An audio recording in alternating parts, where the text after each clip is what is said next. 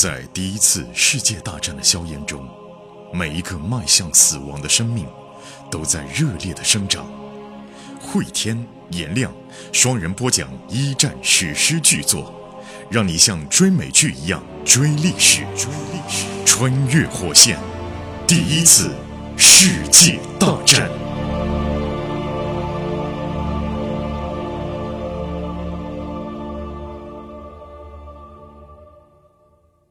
穿越火线一战，各位好，我是颜亮。我是慧天。在上一集当中，我们给您讲到一九一四年的夏天，国家大事层面呢，奥地利大公在萨拉热窝被刺杀了。这时候，各国的贵族们都在忙着商议，到底本国采取一个什么样的立场。而对于我们的主人公艾瑟尔来说呢，他这遭遇着人生中的一个重大危机，自己肚子里怀了菲茨伯爵的孩子，当然也跟菲茨谈好了条件，自己要去伦敦。把这孩子生下来，但走之前肯定要跟家里边来打个招呼。妈妈这关好过，母女连心啊，母女连心。但是爸爸这一关怎么过？埃塞尔跟妈妈就聊生孩子的事情，一边聊呢，一边忐忑不安的等爸爸啊。比利正好从楼上下来了嘛，因为埃瑟尔回家回的比较早啊，好多集没有出现的小比利，哎，小比利出现了，一看哦，姐姐回来了，哎，比利很开心啊。埃塞尔看着比利啊，觉得比利个子更高了，肩膀也宽了。弟弟啊，我先跟你讲个事啊，不要等会儿一起炸锅，对吧？我一个一个先做通工作嘛。我怀孕了。比利就惊讶的说不出话来。比利就讲：“你告诉我，孩子爹是谁？”弟弟这时候嘛，正常做做法，保护姐姐，那就是冲出去把让姐姐怀孕的那个人狠打一顿，揪出来，不不，先揪出来，看能不能结个婚之类的。那之前也要狠打一顿，然后揪出来结个婚啊。小舅子埃塞尔清楚，比利肯定是这个反应。埃塞尔就讲呢：“这个人你不认识。”这个人你找不到，这个人我也找不到。让我怀孕的那个人啊，是跟客人来这边做客的贵族的贴身的随从，出差的，出差的，找不着啊。现在现在他去部队了，更找不着，在国外找不着。别生气啊，弟弟啊，这样的，如果我需要你的帮助，我会跟你说，好吧？又算安抚了一个。比利说：“姐姐哦，这个。”我不管你是不是结没结婚，你生下小孩我肯定会管的，这个你放心哦。我是舅舅嘛，嗯，比利舅舅，比利舅舅，我要当舅舅了。爸爸会怎么想啊？大家都担心爸爸是姐啊，你这个事儿你一定要想清楚啊。接着呢，又出来个人，就是外公，嗯，外公也出来了，哎，这老头了啊。外公呢一下来就哦，看到手提箱了，哦，你被解雇了对吧？你是不是在那边太放肆了？妈妈就说：“爸，对对对，老爷子行了，别那么刻薄，老糊涂，别说话，别胡别说话。小艾斯要生要生小孩了，她怀上了。然后外公就说：‘哦呦呼，那是那个大房子里面的花花公子吧？’”是伯爵对吧？好好厉害啊！老老人家有时候你别看他老，他的人事经验啊，对，有时候回答他糊涂的时候说两句清醒的话过来。其实老人家一面都没见过菲茨，但是哎，老头儿可能一看就我的孙女儿、外孙女儿是什么人啊？他能看上一般人啊？嗯嗯，能看上的除了伯爵还能是谁啊？不就这个意思吗？埃塞尔说啊，这个别别说蠢话。外公，你到一边去，好好休息。呃，比利就接话嘛，是一个呃客人带的随从，不是伯爵。呃，那个坏男人现在当兵去了，呃，埃塞尔也找不到他。外公就说：“好，好吧。”就好吧，就这个。我活这么大岁数，什么事儿没见过，就这么着吧。而且外公也好说。埃塞尔就觉得自己的外公肯定不相信刚才比利讲的这套说辞，但是外公也没坚持。就这个老人到现在啊，其实他的这样的做法，充分的体现了什么叫人生经验。算了，不谈这个事了啊。外公就说啊，切，到我这个年纪，不适合编好听的瞎话。你们也别在面前骗我，年轻女人就想跟年轻男人睡觉，这有什么奇怪的吗？他想的厉害了，说干就干，不管结婚没结婚。要是女人假装没这回事，那就是个大傻瓜。老人家活得比较明白 啊，看的看的比较多啊。妈妈就怒喝一声：“闭嘴！”然后外公就不再吭声，低头喝茶。过了一会儿，爸爸回来了。哎，这边怎么有个手提箱啊？一转。角落里面坐着女儿，哎，这你回来干嘛？大家都看着艾瑟尔，妈妈呢显得害怕，比利呢显得愤愤不平，外公呢显得听天由命。艾瑟尔说：“我离开了泰格温，我不在那儿干了。我离开是有原因的啊。”爸爸说呢：“这样的，我从来就不喜欢你对那帮寄生虫点头哈腰，但是你离开那边的真实原因，你必须要告诉我。”你如果离开的不体面，你还不如那帮寄生虫呢，不就这个意思吗？嗯，呃，埃塞尔说啊，我弄出麻烦了，呃，是女孩子，呃，往往会有的那种麻烦，我逾越了道德的界限。就是我以为艾斯尔要唱歌呢，越过道德的边境，我们走过爱的禁区啊。嗯，爸爸说：“看着我啊，你是告诉我你犯了淫乱的罪，对不对啊？”然后艾瑟尔听到这个词嘛，肯定也是很受刺激啊。就是宗教语言了。就啊之前没有人讲说艾瑟尔你犯的是淫乱的罪过，嗯就包括菲茨的律师讲的也是你不安分，最多讲到这一层。嗯爸爸直接说你是个荡妇，不就这个意思吗？爸爸说你告诉我名字叫什么名字？艾瑟尔呢想都没想，泰迪。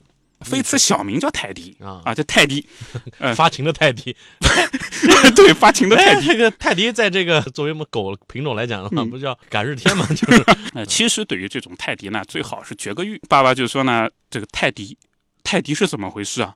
艾斯尔就讲呢，这个泰迪呢，当初和他主人一起到宅邸里面来做客，呃，等我发现我怀孕了，他已经跑部队去了，我跟他失去了联系。爸爸就吼起来嘛，来做客，失去了联系，见你的鬼啊！你都没有跟他订婚，你犯下这种罪过啊！你随随便便的就犯下这种淫乱的罪过啊！嗯，他是泰迪，你也就是哈士奇，你也二，啊你也不是好东西，就这个意思啊。妈妈就讲了，他爸别生气啦。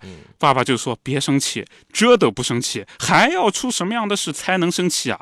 外公呢也插进来，这孩子啊想开点呐、这样嚷嚷没有什么用啊。结果爸爸把桌子啪一拍。我要提醒你啊，老头，这是我的房子，有没有用我说了算。女婿发火了，就发火了 外公呢，其实继续喝茶就这。老头也很厉害，继续 喝茶。哎，那好吧，随你的便。外公平心静气继续喝茶嗯。这老爷子好厉害啊！这比利也说话了：“这个爸爸，你不是叫我读圣经吗？耶稣就讲过啊，我来本不是招义人悔改，乃是招罪人悔改。啊，这是呃福音里面都讲过的话的。意思就是，我到世上来，不是说让一些好人变得更好，嗯。我是让一些有罪的人能够得到忏悔啊，的机会。对对对啊，就这个意思。啊，。你要宽恕啊，就这个意思。就是爸爸，你也是嗯教堂的长老嘛，嗯。那你应该怎这么不宽恕啊？对呀、爸爸就呵斥。啊！我来跟你说件事啊，啊。小子啊，这个我的祖父母从来就没有结过婚，没有人知道我祖父是谁。没有爷爷，对，所以我的奶奶呢，一辈子见不得人，日子过得就不能再低贱了。妈妈听到这边倒吸一口冷气，说家里面丑事你怎么讲啊？埃塞尔呢也十分的震惊，他看见比利也是目瞪口呆。他们可能也不知道爸爸小时候还有这么一段。爸爸的爸爸是私生子，对啊，这个影响等于影响了好几代人，嗯，还不止影响一代人。爸爸就讲啊，我爸爸呢是在一个名声不好的家里面长大的，你们没有办法想象那到底是什么一个情况啊？他作为一个私生子的儿子，过得嗯非常的悲惨。对，这也是爸爸生气的这个勃然大怒的原因。他说：“我不想让我的这个外孙再走一条我这样的路就，是因为他知道，他知道这个不光是名声不好听，这一生可能都会非常的艰难、啊。不止影响到外孙，影响到外孙的儿子这一代，要影响三代人。那这个爸爸就讲啊，那现在你看怎么办？我让你生下来，我们一家就毁掉，对不对呢？啊，就包括比利以后都抬不起头来，我还有个儿子呢。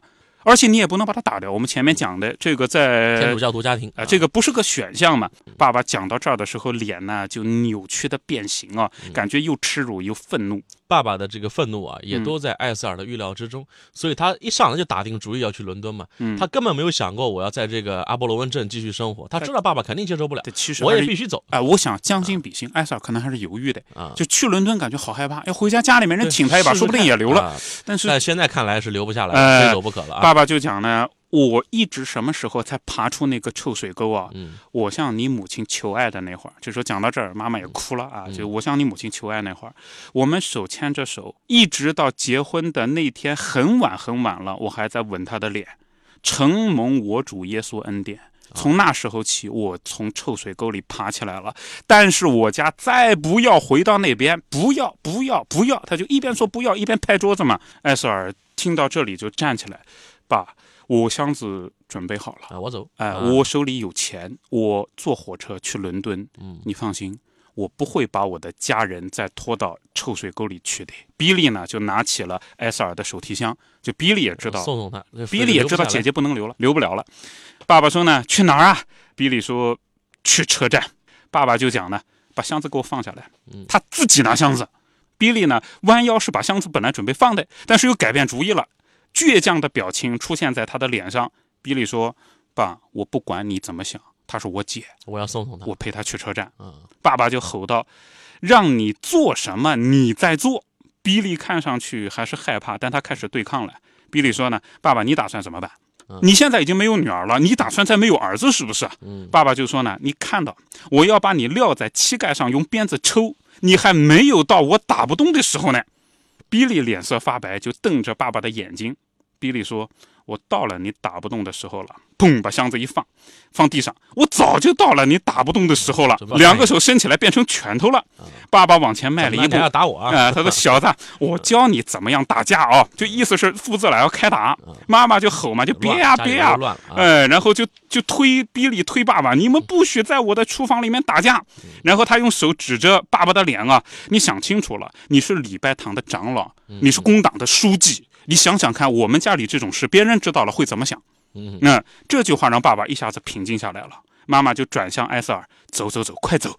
比利，你送姐姐，现在就走，送到火车站，看她上车。爸爸在桌边坐了下来。哎呀，这种混乱，我觉得也是人间一大悲剧啊，一大悲剧。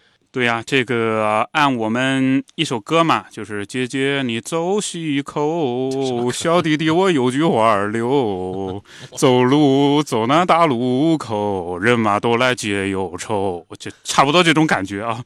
走了嘛，对吧？但是没唱歌。艾塞尔就跟呃弟弟说：“小弟啊，我们临走之前，我要跟你交代件事儿。你还记得以前我们用过代码吗？就小时候小孩做游戏嘛，姐弟俩之间的游戏，哎，用一个简单方法交换纸条，呃同时呢，让爸妈又看不懂。比利有点疑惑，想起来了，呃，对啊，有这么回事儿。艾塞尔就说呢，这样啊，以后我还是会给你写信的，我寄信就寄给小汤米。前文书跟比利一起下井内，回家，哎 爸爸会把信给撕了。对，寄给汤米。呃，寄给汤米呢，呃如果爸爸读到信，那爸爸还是会生气的嘛。我用代码给你写，你知道该怎么做啊？代码沟通也是后文书埋了个很深的、呃、很深的扣子啊。火车吐着白烟，轰隆隆的驶进了车站。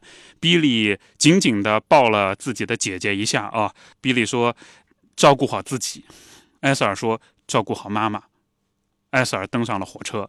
一分钟之后呢，车开了。随着车速逐渐的加快，他看见矿井上的升降机逐步的退后，消失在远处。埃塞尔想，自己也许永远不会回到阿波罗温楼。这个他去伦敦之后的生活到底怎么样？而且伦敦此刻也陷入到了一战前的阴云之下，对呀、人们在议论纷纷的，可不是什么乡下来了一个大肚子女孩，而是英国到底会不会卷进这场奥地利跟塞尔维亚之间的冲突？这下面呢，也要通过埃斯尔的见闻来跟我们描述一战之前到底伦敦是一个什么样的情况了。我们在下集当中给各位来描述吧。好，穿越火线一战，我是颜亮，我是慧天。这集就到这里。在第一次世界大战的硝烟中，每一个迈向死亡的生命都在热烈的生长。慧天、颜亮双人播讲一战史诗巨作，让你像追美剧一样追历史。追历史，穿越火线，第一次世界大战。